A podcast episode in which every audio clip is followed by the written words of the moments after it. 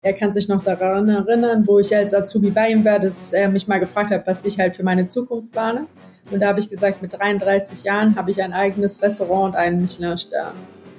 Und es ist halt in Erfüllung gegangen. Also man braucht halt Ziele, Träume und Wünsche, um halt einfach den Weg dahin zu gehen.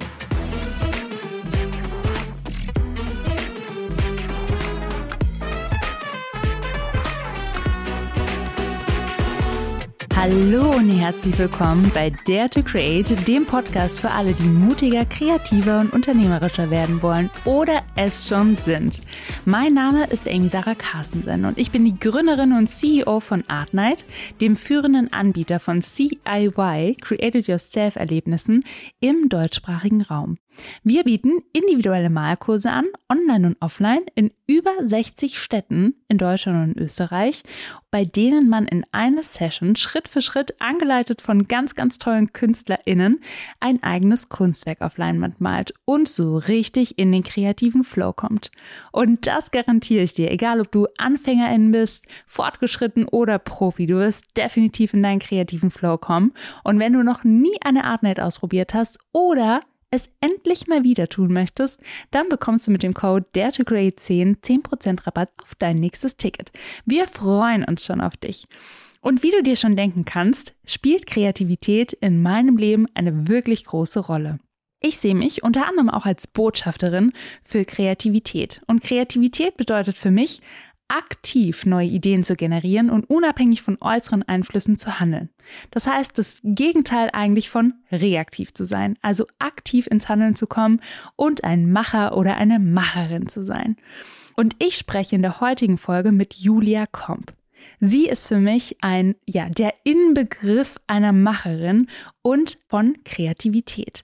Denn Julia ist eine deutsche Spitzenköchin. Nicht nur das. Sie war 2016 Deutschlands jüngste Sterneköchin.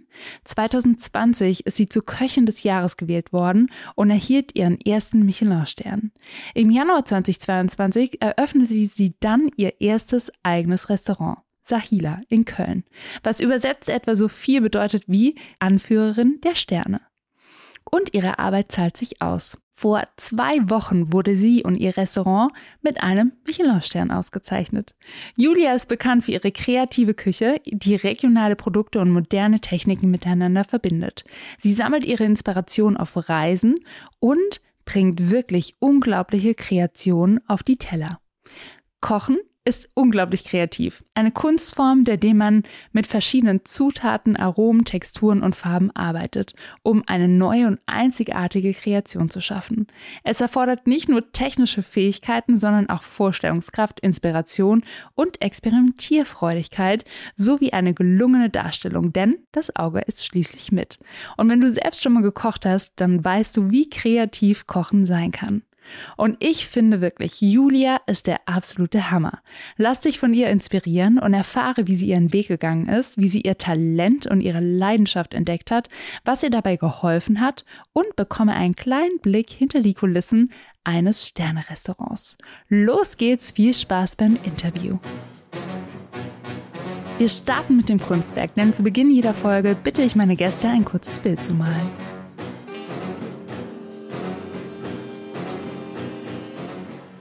Liebe Julia, dann zeig mir bitte einmal dein Kunstwerk in die Kamera.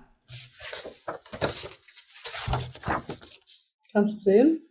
Ähm, ja, ein bisschen höher. Oh, ich sehe ein wunderschönes Paradies mit Sonne, Palmen und ganz viel, ja, Relaxation, würde ich mal sagen. Warum hast du dieses Bild gemalt und was hast du darin interpretiert? Für mich ist halt die Sonne schon so was Wichtiges. Also wenn man morgens aufwacht und die Sonne scheint, dann ist der Tag auf jeden Fall viel einfacher. Heute ähm, hat mein Wecker schon um 7.30 Uhr geklingelt. Das ist absolut nicht meine Zeit. Das ist eine Katastrophe, wenn man erst um ein oder um zwei Uhr ins Bett geht. Und äh, dann war aber das Wetter richtig schön, blauer Himmel, Sonnenschein. Und dann, wo ich rausgegangen bin, war es gar nicht mehr so schlimm. Ja, und ja. Ähm, einsame Insel einfach mal, um, ähm, sage ich mal, die Ruhe zu genießen, in der Sonne zu sitzen, am Meer, die Wellen zu rauschen und einen coolen Cocktail zu schlürfen. Ja, das ist schön. Und das mit der Sonne kann ich definitiv nachvollziehen. Das Interview. Bevor es mit dem Interview losgeht, möchte ich dich noch darauf hinweisen, dass es jede Woche eine neue Folge Dare to Create gibt. Ich spreche mit KünstlerInnen, VordenkerInnen, UnternehmerInnen und mache hin und wieder auch eine Solo-Folge. Wenn du keine Folge mehr verpassen möchtest, dann aktiviere jetzt die Glocke. Und wenn dir der Podcast gefällt, lass gerne eine Bewertung da. Ich würde mich sehr freuen. Vielen lieben Dank. Wie sieht denn grundsätzlich so ein Tagesablauf von dir aus? Also so ganz mal kurz im Schnelldurchlauf, wenn du sagst, 7.30 Uhr ist eher eine ungewöhnliche Zeit für dich aufzustehen. Ja, ich würde sagen, so um 9 Uhr fangen halt die Leute an bei uns zu klingeln, weil Pakete kommen, Lieferanten kommen, Gemüse, alles. Und ähm, ja, dann macht man so ein bisschen Bürohaushalt, was man halt so zu tun hat. Eventuell hat man morgens halt Termine. Und spätestens um eins bin ich eigentlich in der Küche. Und dann von eins bis sechs Uhr machen wir circa Mise en place, also alle Vorbereitungen. Und da bin ich auch immer im Restaurant anwesend. Und dann ab sechs startet der Service. Ja, dann ja von sechs bis zehn ungefähr ist so die heiße Phase. Und ab 10 Uhr fangen wir dann aufzuräumen. Ich gehe zu den Gästen und meistens hat die Küche dann so gegen elf Feierabend und ich gehe so gegen zwölf oder eins nach oben. Ja. Wieder zurück. Wahnsinn. Seit wie vielen Jahren machst du das? 14 Jahre. Wahnsinn. Und was hat für dich so die Leidenschaft fürs Kochen entfacht? Gab es da so einen Moment? Ja, ich habe erstmal angefangen zu backen, habe aber immer den ähm, rohen Teig gegessen. Und irgendwann war mir immer schlecht und dann habe ich angefangen zu kochen. Da war es halt erstmal so Snacks für deine Party, diese ganzen Party-Kochbücher. Es war Jamie Oliver, Tim Melzer im Fernsehen, ähm, diese so eher so Kleinigkeiten. Und irgendwann habe ich dann auch angefangen, richtig zu kochen ähm, halt mit Büchern natürlich, ähm, immer was rausgesucht und das dann zu Hause nachgekocht und meine Eltern haben es gegessen. Und ich fand es halt toll, wie glücklich die immer sind, wenn die was Schönes zu essen bekommen, wenn die einen schön gedeckten Tisch haben und ähm, alles so ein bisschen nett ist und man zusammensitzt und halt das Essen genießt. Ja. Und würdest du dich als kreativen Menschen bezeichnen? Ja, ja, auf jeden Fall. Also wir machen ja alle zwei Monate eine neue Speisekarte, also ein komplett neues Menü, immer eine Reise um die Welt. Und man muss sehr kreativ sein, um dieses Pensum zu halten. Das jetzt seit, wir haben jetzt seit einem Jahr und drei Monaten geöffnet und das ist unser neuntes Menü. Neun mal acht, neun Gänge. Ja, das sind schon so circa 90 Gerichte, die wir dieses Jahr ähm, komplett neu kreiert haben. Wahnsinn. Plus noch äh, nur ja. fürs Restaurant. Dann kommt halt zusätzlich noch die Messebar und allen, alle anderen Sachen, die noch so nebenbei laufen, noch mit dazu. Ja. Und wie entwickelst du eine Idee für ein Rezept? Wie kann ich mir das vorstellen? Ja, das ist unterschiedlich. Entweder sehe ich irgendwo ein Foto und denke mir, ah, das sieht aber schön aus, das könnten wir ja auch mit dem und dem machen. Oder man hat halt ein traditionelles Gericht vor Augen, sagen wir einfach mal den Som Tam Salat aus Thailand oder eine marokkanische Tagine ähm, mit Hähnchen. Und dann überlegt man sich, okay, wie kann man das in halt in eine aufregende Form bringen, so dass der Gast, wenn er das isst, halt den typischen Geschmack hat, aber halt ein komplett anderes Design. Ja, und du hast schon mal gesagt, dass du dich eben gerne auch an traditionellen Gerichten orientierst, die eine ganz besondere Erinnerung in dir hervorrufen und du dich dann fragst, ne, was du gerade auch gesagt hast, wie kann man das Gericht neu interpretieren oder variieren? Und wo fängst du an? Schreibst du die Idee auf ein Blatt Papier, zum Beispiel die Tagine, und entwickelst dann weiter oder überlegst dir, was könnte ganz gut dazu passen? Wie gehst du davor? Ja, ich schreibe auf Papier. Also ich mache mir ein paar äh, Stichpunkte. Wir ich mal manchmal Gerichte, je nachdem wie, äh, wie fix das schon ist, zumindest mal so einen groben Überblick. Und dann überlegt man halt, okay, was möchten die anderen machen? Was macht zum Beispiel andere im Dessert? Welche, welche Saison ist gerade? Was hat man halt für ähm, Gemüse zur Verfügung? Und dann wird das so ein bisschen aufgeteilt, wer kann was haben. Weil ich meine, acht oder neun Gänge ja, nee, eigentlich sind es ja mehr. Wir haben offiziell sechs Gänge plus Apero, Amüs, ähm, Fingerfood, Prädessert. Also ja, circa zehn oder elf Gerichte pro Menü. Ja, Wahnsinn. Und wenn so eine Eigenkreation dann fertig ist, wie weißt du, dass du damit den Geschmack deiner Gäste triffst? Also allgemein muss es erstmal schon mir schmecken. und dann muss man halt überlegen, okay, ist es halt für die Allgemeinheit okay? Und ich ähm, probiere meine Gerichte wirklich ähm, mit einem Löffel. Also ich mache alle Komponenten auf einen Löffel und probiere einmal im Gesamten. Und ja. entweder es schmeckt oder halt nicht. Entweder es fehlt so. Meistens ist es so, dass noch eine Prise Salz fehlt, weil natürlich alle am Anfang so ein bisschen vorsichtiger sind. Ja. Ähm, oder eventuell so ein bisschen Säure. Also es kommt selten vor, dass irgendwas gar nicht geht. Ja, ja, total spannend. Und wenn, wenn ich fragen darf, wie viel darf man wirklich wagen, um eben so ein traditionelles Gericht neu zu interpretieren? Oder auch bleiben wir mal beim Salz. Da gibt's ja auch ganz unterschiedliche Geschmäcker. Wie findet ihr dann so diesen perfekten Mix aus persönlichem Geschmack und was ich gerne mag und was eben die Masse und die vielen Menschen, die bei euch auch im Restaurant sind, dass die jetzt zum Beispiel nicht sagen, oh, ist zu wenig Salz oder zu viel Salz. Wie findet man da so die goldene Mitte? Ja, das äh, hat, das hat schon ein bisschen was mit Talent, denke ich, zu tun. Mm. Äh, man muss halt sehr, sehr gut schmecken können. Ich kann wirklich gut schmecken, Gott sei Dank. Ähm, ja. Und wenn ich mir nicht sicher bin, ob jetzt noch Salz dran muss oder nicht, dann nimmt man sich einen Löffel und da macht man noch mal eine Prise Salz mehr. Entweder das Gericht verbessert sich oder es ist versalzen. Dann weiß man, ja. ob man das Limit überschritten ähm, hat.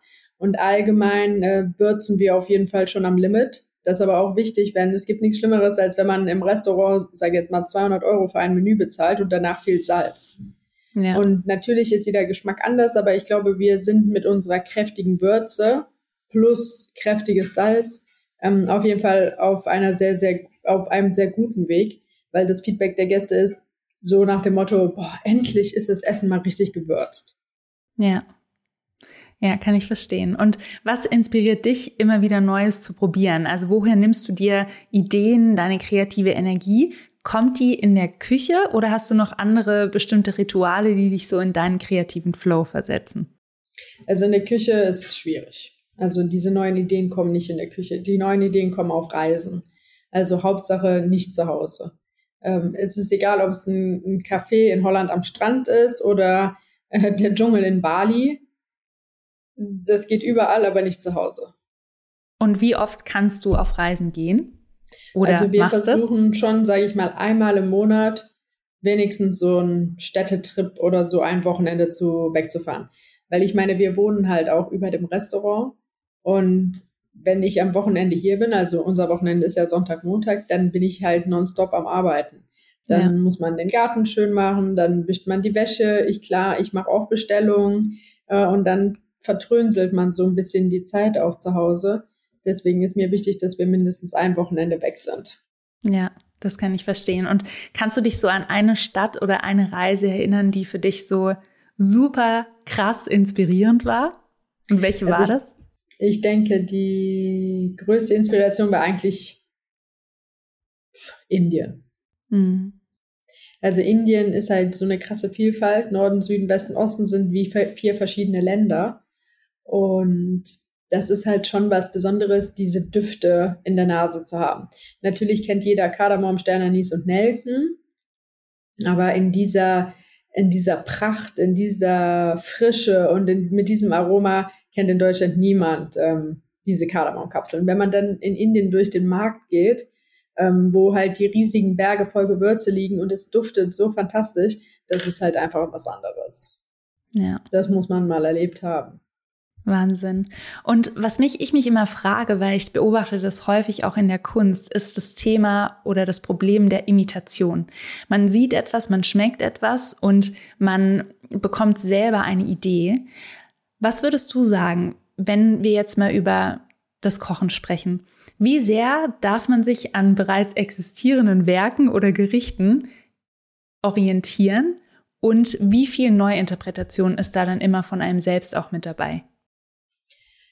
Ja, das ist schwierig zu sagen, aber allgemein ähm, in unserer oder in unserem Konzept leben wir so ein bisschen von der authentischen Imitation, weil wir reden ja über klassische Gerichte von fernen Ländern. um es einfacher zu machen, sagen wir einfach Gulasch aus Ungarn, ähm, weil sagen wir mal ganz einfach Gyros aus Griechenland. Gyros, Pommes, ähm, können wir ja natürlich nicht servieren. Aber der Geschmack ist toll und dann überlegen wir, okay, können wir, wie können wir das machen? Dann wird halt ein, ähm, zum Beispiel machen wir dann ein Steak vom Kalb oder vom Schwein, je nachdem, äh, mit so einer coolen Kräutermarinade, äh, perfekt gegrillt, aufgeschnitten, tolle Soße dazu, die vielleicht dann mit den typischen griechischen Gewürzen abgeschmeckt ist einen Brotcracker, den man normalerweise im Bauernsalat hat. Dann machen wir diesen Bauernsalat, äh, würden wir dann die Gurken und die Tomaten halt in schöne Formen stechen oder schneiden. ähm, die Zwiebeln, die da normalerweise roh drin sind, vielleicht pickeln. Dann würden wir anstatt den Feta einfach reinzumachen, vielleicht daraus eine Feta-Creme machen, um schöne Punkte zu machen. Also das ist halt ähm, ein typischer Geschmack, den vielleicht jeder kennt, mit einfach viel hochwertigeren Produkten und schönerer Präsentation und natürlich mehr handwerklicher Fähigkeit. Jetzt läuft mir schon das Wasser im Mund zusammen. Und kannst du mir nochmal erklären, wie du deinen eigenen Stil gefunden hast? Wie findet man das, was einen ausmacht?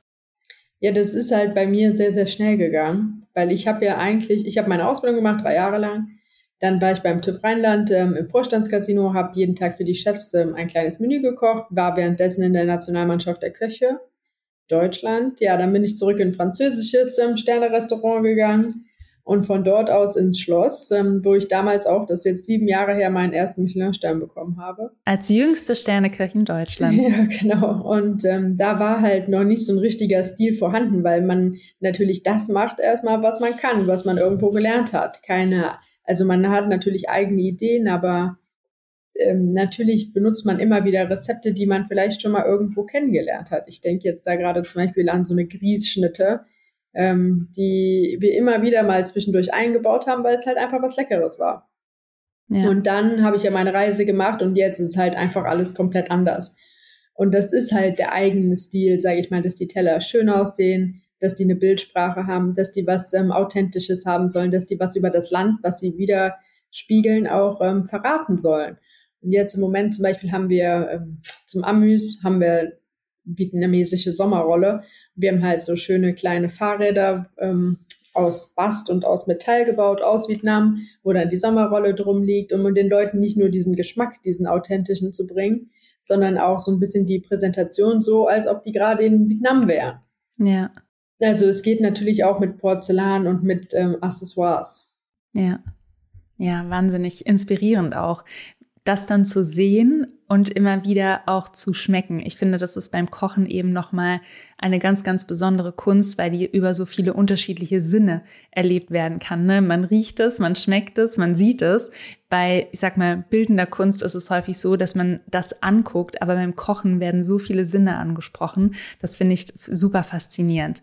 Zurück nochmal zu deinem Stern. Ne? Also, ohne wirklich harte Arbeit, Disziplin, x Stunden Arbeit am Tag schafft man das ja wahrscheinlich nicht, Sterneköchin zu werden. Warum will man Sterneköchin werden? Wolltest du das immer oder ja, ist das, das einfach schon, so passiert? Ähm, nee, das war von meinem ersten Tag der Ausbildung an klar, ähm, dass ich einen Tag ähm, meinen eigenen Stern haben möchte ja. und Sterneköchin werden will. Das war äh, tatsächlich inspiriert vom Fernsehen. Das war damals wirklich so ein großer Hype. Ich sage mal so, das war, ja, das ist ja ein bisschen mehr als 15 Jahre her. 15 bis 20 Jahre jetzt. Und äh, ja, da kam das her. Und ähm, vor ein paar Tagen haben wir ja dann gefeiert. Also am Sonntag hatten wir hier so eine kleine Party, um Stern und Geburtstag zu feiern. Und ähm, dann kam mein Ausbilder auch, also ich habe ihn eingeladen. Und da meinte der, ja, der ist halt sehr, sehr stolz, weil ähm, er kann sich noch daran erinnern, wo ich als Azubi bei ihm war, dass er mich mal gefragt hat, was ich halt für meine Zukunft plane. Und da habe ich gesagt, mit 33 Jahren habe ich ein eigenes Restaurant und einen Michelin-Stern. Und es ist halt in Erfüllung gegangen. Also man braucht halt Ziele, Träume und Wünsche, um halt einfach den Weg dahin zu gehen. Ja. Und es ist ja so, dass wirklich nur ein kleiner Teil aller Sterne-Köchinnen weiblich ist. Circa fünf Prozent, wenn ich mich nicht täusche und richtig recherchiert habe. Leider sogar weniger. Weniger. Mich würde jetzt interessieren, was braucht es deiner Meinung nach, um noch mehr Frauen für den Job zu begeistern? Also wir haben Frauen, wir haben genug Frauen, aber die müssen halt noch den letzten Schritt gehen. Zum Beispiel gestern war die Stadtmeisterschaft in Köln oder Nordrhein-Westfalen, nee, Nordrhein-Meisterschaft in Köln für Köche, Hof, ähm, Hotelfachleute und Revefahrs, also Restaurantfachleute. Und ähm, der, alle drei ersten Plätze für alle drei Kategorien sind Mädels gewesen. Ja. Und ähm, es gibt schon Mädchen, viele Mädchen, die eine Ausbildung machen, aber und auch viele Leute, also viele Mädels, die halt an vielleicht zweiter Stelle ähm, arbeiten als stellvertretende Küchenchefin, aber dieser letzte Schritt, diese riesige Verantwortung zu übernehmen, das machen vielleicht weniger. Und das ist natürlich schade, aber Köchinnen an sich gibt's genug. Oder gibt's viele. Ja. Und was ist so dieser letzte Schritt der Verantwortung? Ich sage mal, das ist halt schon ein anderes Leben. Ähm, mein Leben findet schon in der Küche statt. Man muss natürlich in seiner, sage ich mal, freien Zeit kreativ sein, überlegen, bestellen. Man muss halt mitmachen, man muss Spaß haben, sonst kann man dieses Pensum niemals halten. Mein normaler ja. Arbeitstag nur in der Küche ist von L, ja, von L1 bis 11 circa. Ja. Das sind schon zehn Stunden plus meine ganze zusätzliche Arbeit. Und zum, in der Küche haben wir es jetzt schon so geregelt, also wir haben diese Work-Life-Balance, man kommt halt leider nicht mehr drum rum. Und jetzt gibt es zum Beispiel bei uns zwei Leute in der Küche, die arbeiten nur vier Tage die Woche. Einer hat immer Mittwoch frei. Äh, manche kommen ein bisschen früher mm, und gehen dafür ein bisschen früher. Manche kommen ein bisschen später, bleiben halt länger. Wir sind halt total flexibel geworden, weil dieser allgemeine Fachkräftemangel in der Gastronomie oder in allen handwerklichen Berufen so riesig ist. Also man ist halt flexibler geworden und früher war das, wäre das niemals möglich gewesen. Jeder ja. musste jeden Tag den ganzen Tag arbeiten. Ja. Aber wir brauchen ja die guten Leute und bevor die auch noch alle abwandern, irgendwo anders hingehen oder was anderes machen, kommt man, verändert man sich halt. Also unsere Branche hat sich auf jeden Fall schon verändert. Und siehst du das eher als positive oder negative Entwicklung? Nee, natürlich als positive, weil es ist nur fair, ähm, sage ich mal, für die Stunden, die man leistet, auch bezahlt ähm, zu werden. Aber ja. irgendwann ist dann halt auch die Frage, rechnet sich das alles noch? Ich habe in keinen einzigen Laden meine, auch nur eine einzige Überstunde bezahlt bekommen und habe das Doppelte gearbeitet zum Teil. Ja. Und jetzt, sage ich mal, hat alles sich auf einmal verändert. Jeder braucht mehr Geld, weil alles teurer geworden ist. Plus zusätzlich möchte der lieber weniger arbeiten, um halt auch mehr Leben zu haben. Also die Gesellschaft hat sich verändert. Es hat halt nicht nur was mit unserer Branche zu tun, sondern eigentlich mit allen Branchen. Ja, das ist auch das, was ich wahrnehme. Und würdest du aber dennoch sagen, für dich, dass es sich lohnt, weil ja, ich bin ja auch Unternehmerin und ich habe selten einen Acht-Stunden-Tag und ich habe selten ein Wochenende auch, was ich komplett frei habe. Und ich verstehe diesen Wunsch und ich finde es auch wahnsinnig wichtig, dass es einen guten Ausgleich gibt, sodass es allen Menschen gut geht. Ähm, und dennoch stelle ich immer wieder gerne Menschen auch die Frage, so lohnt es sich für dich? Ja, ich denke schon, dass es ähm, sich für mich lohnt. Also es lohnt sich auf jeden Fall für mich. Ähm, ich habe noch nicht diese, ich habe es noch nicht so ganz realisiert, einfach zu sagen, ähm, okay, ich habe jetzt ähm, ein eigenes Restaurant, äh, einen eigenen Stern, 20 Mitarbeiter. Das ist noch nicht so richtig angekommen. Ja. Aber ja, allgemein ist es schon was Schönes. Und natürlich, ich sag mal, wir haben jetzt gerade das erste Jahr rum. Und das erste Jahr ist natürlich immer das härteste Jahr ich hoffe, dass es für die Zukunft einfacher wird, aber ich werde es auch nicht mein ganzes Leben machen. Ja.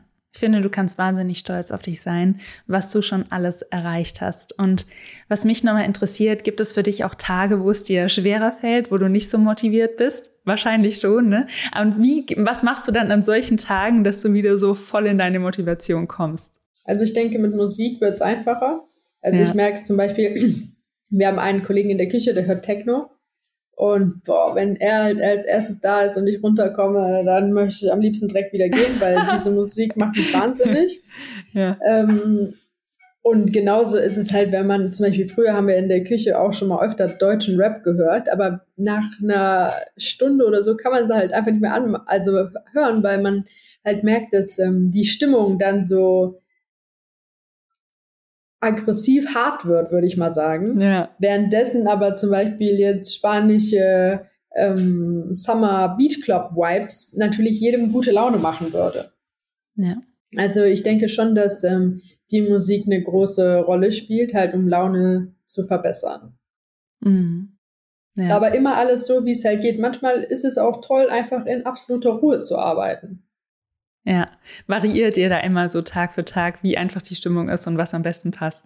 Ja, zum Beispiel manchmal, wenn die, wenn das Team halt zu Hause ist und ich halt noch was mache, zum Beispiel vorgestern hatte ich halt so viel zu tun, dass ich nachts noch fast 20 Kilo Fisch verarbeitet habe. Und ja. dann war es halt schon zwölf, der, der Service war auch schon in seinen letzten Zügen. Dann habe ich noch bis halb drei gearbeitet. Und da war es halt einfach ruhig und ich war so froh, dass es ruhig war. Ähm, ja. dass keine Abzugshaube mehr lief, kein Schockfroster, kein Thermomix. Ähm, einfach nur Ruhe.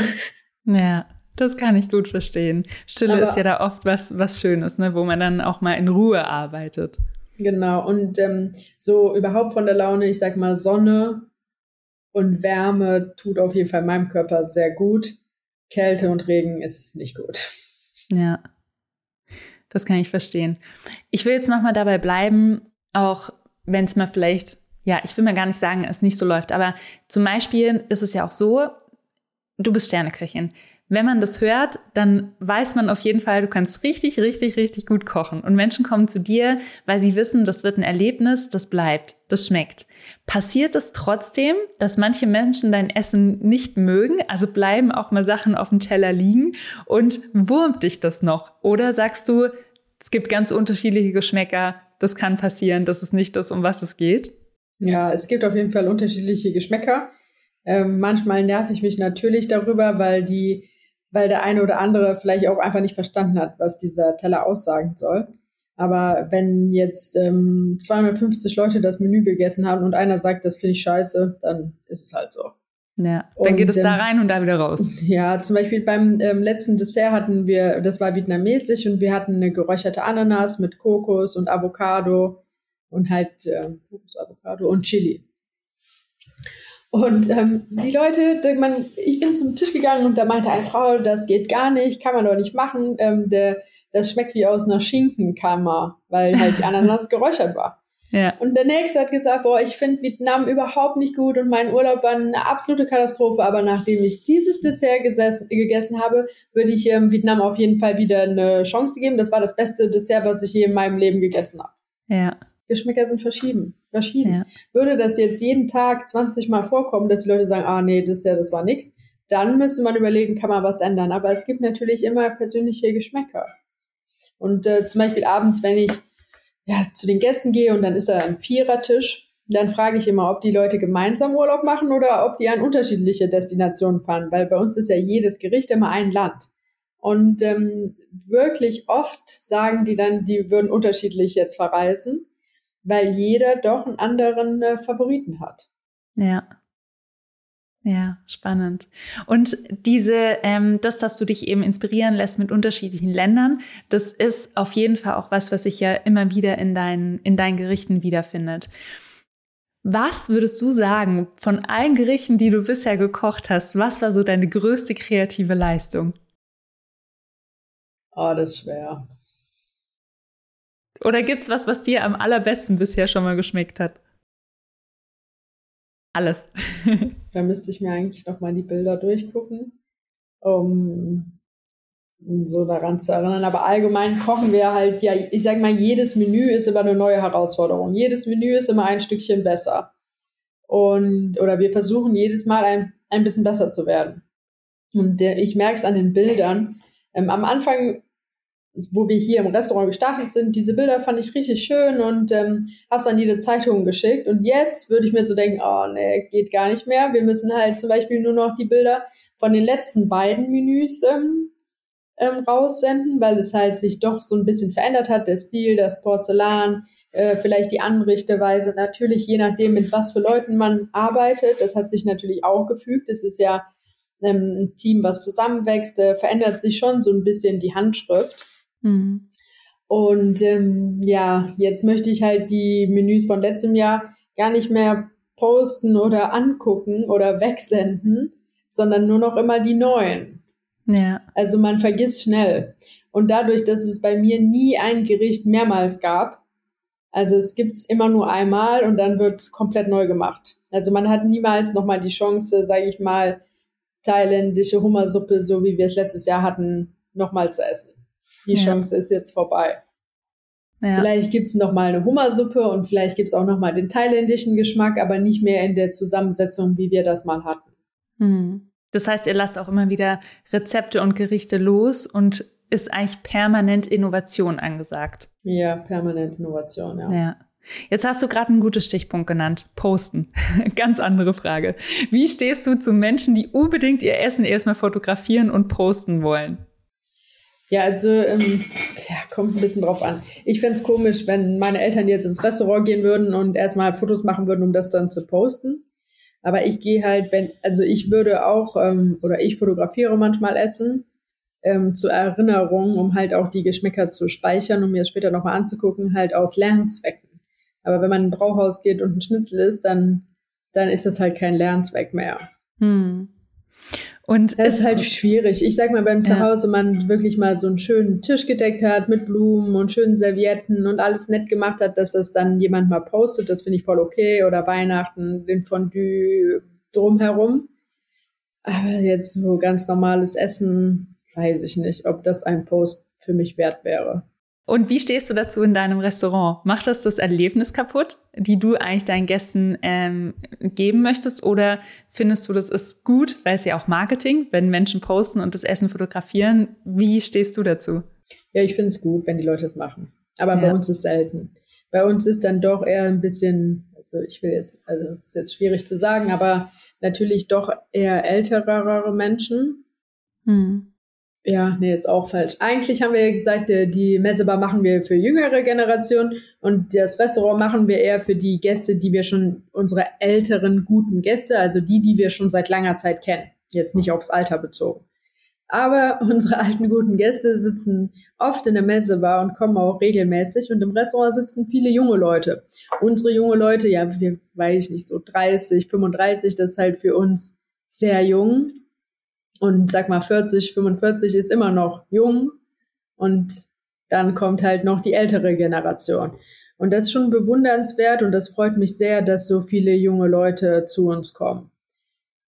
Ja, das war nicht in allen Restaurants so. Ich war auch mal in einem Restaurant, wo halt nur ganz viele ältere Leute kamen. Mm. Ja, verstehe. Und natürlich verändern sich dann auch die Geschmäcker. Ähm, mein Opa hätte auch nicht so gerne ähm, Thai Curry zum Mittagessen gegessen, er hätte lieber die Roulade mit Rotkohl gegessen, was halt auch, das ist halt auch verständlich, das ist auch normal. Ja. Er war trotzdem offen immer für neue Sachen, wenn meine Oma was Cooles gekocht hat, weil sie konnte auch sehr gut kochen. Aber trotzdem, wer hätte er die Wahl gehabt zwischen ähm, China-Asia-Pfanne und Schweinebraten, dann wäre es wahrscheinlich der Schweinebraten gewesen. Hm. Kenne ich so auch von meinen halt. Großeltern. ja, ich glaube, ja. da kommt es auch so ein bisschen drauf an, ne? wie ist man aufgewachsen, wie viele unterschiedliche Dinge hat man ähm, schon mal probiert. Und wenn man was nicht kennt und noch nie erlebt hat ähm, oder eben auch probiert hat, dann ähm, fällt es einem vielleicht schwieriger. Bei mir selber ist es so, ich probiere wahnsinnig gerne neue Sachen. Also auch wenn ich auf Reisen bin, ich liebe es, die verrücktesten Dinge auf der Speisekarte zu bestellen. Manchmal habe ich Glück, manchmal habe ich nicht so Glück, dass es mir dann schmeckt, aber ich finde es immer es ist immer wert, es einfach auszuprobieren und ähm, einfach da offen zu bleiben. Ja. Gibt es etwas Verrücktes, was du schon mal gegessen hast, wo du so gesagt hast, wow, das war total crazy? Vielleicht sogar in Indien? Hm, ich glaube, mein, das Highlight, was ähm, in meiner Erinnerung geblieben ist, da war ich aber noch jünger, das war mein erstes Mal in Asien, nee, mein zweites Mal in Asien, da war ich in Singapur. Um, ich hatte vorher in Malaysia gearbeitet, habe jemanden kennengelernt, also einen Chef von, von meinem Chef, und der hat mich eingeladen nach Singapur ins Restaurant. Und der war halt schon so ein Star, aber zu dem Zeitpunkt war mir das noch nicht bewusst. Das war dann im Marina Bay Sands, also ganz oben.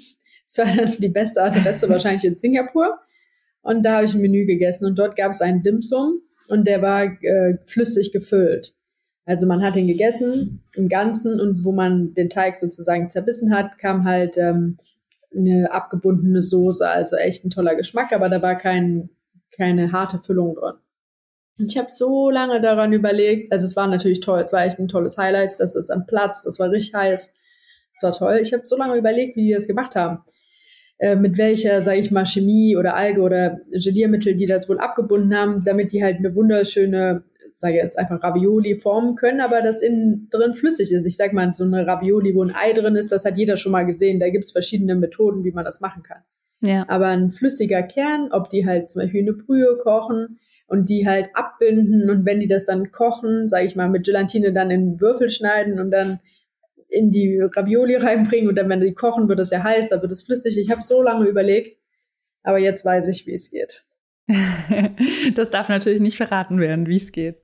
Nee. ja. Sehr schön. Die Mutprobe. Letzte Frage, liebe Julia. Dann geht's für dich auch wieder bald in die Küche. Was möchtest du in den nächsten zwölf Monaten wagen, was so richtig außerhalb deiner Komfortzone ist? ich glaube, ich habe meine Komfort, also ich glaube, ich habe in den letzten zwölf Monaten so viel gewagt, dass ich jetzt erstmal runterfahren muss. Ja. Das also ich habe ähm, keine krassen Pläne für dieses Jahr. Ähm, in erster Linie überleben, Spaß haben, gutes Team aufbauen und äh, jeden Tag ein Stückchen besser zu werden. Ja, vielen Dank. Aber Perfektes Schlusswort. Sehr schön. Vielen lieben Dank, Julia, für deine Zeit. Ähm, ja. Danke für deine inspirierenden Worte. Ich finde es wahnsinnig beeindruckend, was du bisher geschafft hast, was du noch alles machen wirst. Und ich bin gespannt, wie es bei dir weitergeht und was wir alles noch von dir erleben, probieren, schmecken, riechen äh, können. Vielen lieben Dank. Vielen lieben Dank fürs Zuhören. Julia Komp hat in jungen Jahren große Erfolge in der Gastronomiebranche erzielt. Sie kocht mit Leidenschaft, übernimmt Verantwortung und ist für mich eine Wahnsinnsinspiration, wenn es um Disziplin, Zielsetzung und Durchhaltevermögen geht. Sie ist kreativ und spricht mit ihrer Kunst, dem Kochen, alle Sinne an. Ich freue mich jetzt schon auf meinen nächsten Besuch in Köln und eine kulinarische Weltreise in Julias Restaurant. Folge Julia jetzt auf Instagram, buche unbedingt einen Tisch in ihrem Restaurant Sahila in Köln und ich würde mich sehr freuen, wenn du diese Folge jetzt einmal bewertest. Folge auch gerne mir auf Instagram unter Sarah Carstensen. Schreib mir eine Nachricht, schreib mir Input oder du kannst mir auch jederzeit deinen Wunsch für weitere GästInnen für den Dare to Create Podcast senden. Sei mutig, wild und kreativ, Dare to Create. Und bis nächste Woche, deine Amy.